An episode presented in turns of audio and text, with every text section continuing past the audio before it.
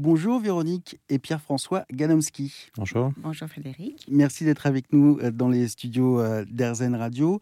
Vous êtes là avec nous ce matin euh, pour nous parler d'une maladie extrêmement rare en France et, dans le monde qui touche votre enfant Robin qui a maintenant 23 ans et qui s'appelle la maladie de l'Aphora. Est-ce que vous pouvez nous en parler oui, oui. Alors, la maladie d'Aphora, c'est une maladie génétique neurodégénérative qui, euh, qui est là à la naissance, puisqu'elle est génétique, mais qui se manifeste généralement au début de l'adolescence, donc 10-12 ans, euh, par une crise généralisée. Euh, pour Robin, ça a été 7 ans de diagnostic, enfin de d'errance diagnostique, pardon, puisqu'on a, on a su qu'il était atteint de la maladie à ses 19 ans. Euh, et c'est une maladie surtout progressive, donc elle est classée dans les épilepsies myocloniques progressives parce qu'elle évolue. C'est-à-dire qu'on va commencer par une crise généralisée euh, voilà, à 12 ans pour Robin, et ça va évoluer avec euh, des symptômes supplémentaires. Donc beaucoup de myoclonies. Donc les myoclonies, ce sont des... des spasmes musculaires. voilà.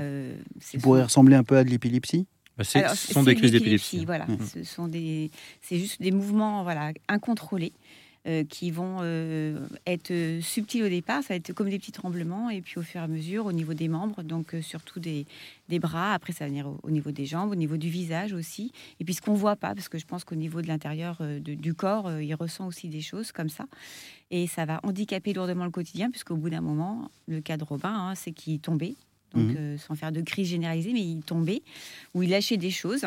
Et aujourd'hui, il ne marche plus, il est alité depuis euh, deux ans et demi. Il y, a, combien de cas de, maladie de la forêt en France? Alors aujourd'hui, de remontée, il y en a cinq. Donc c'est extrêmement rare, c'est pour ça que les neurologues effectivement ne sont pas au courant.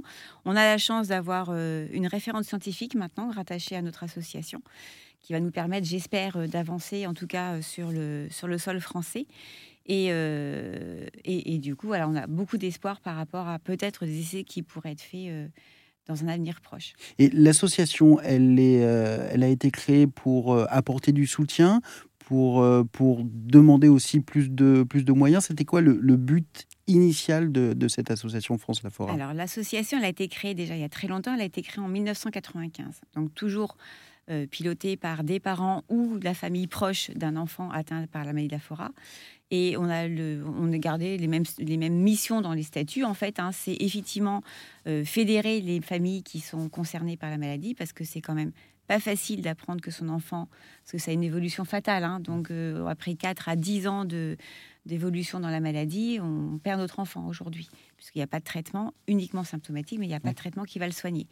Et donc, euh, nous, on a repris avec la même idée, donc plutôt fédérer les familles, être proche des familles et leur expliquer éventuellement euh, comment aller plus vite pour, euh, pour euh, aider le patient atteint de la maladie.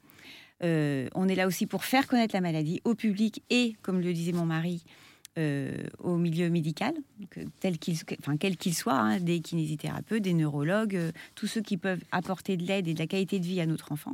Et on est là aussi pour, faire, pour soutenir la famille en collectant des fonds. Véronique et Pierre-François Gadomski, merci beaucoup de nous avoir parlé de cette maladie, de votre fils et de votre engagement pour toutes les personnes concernées au sein de l'association France Lafora. Tous les détails, que ce soit pour aider ou simplement pour vous informer, sont à retrouver sur erzen.fr.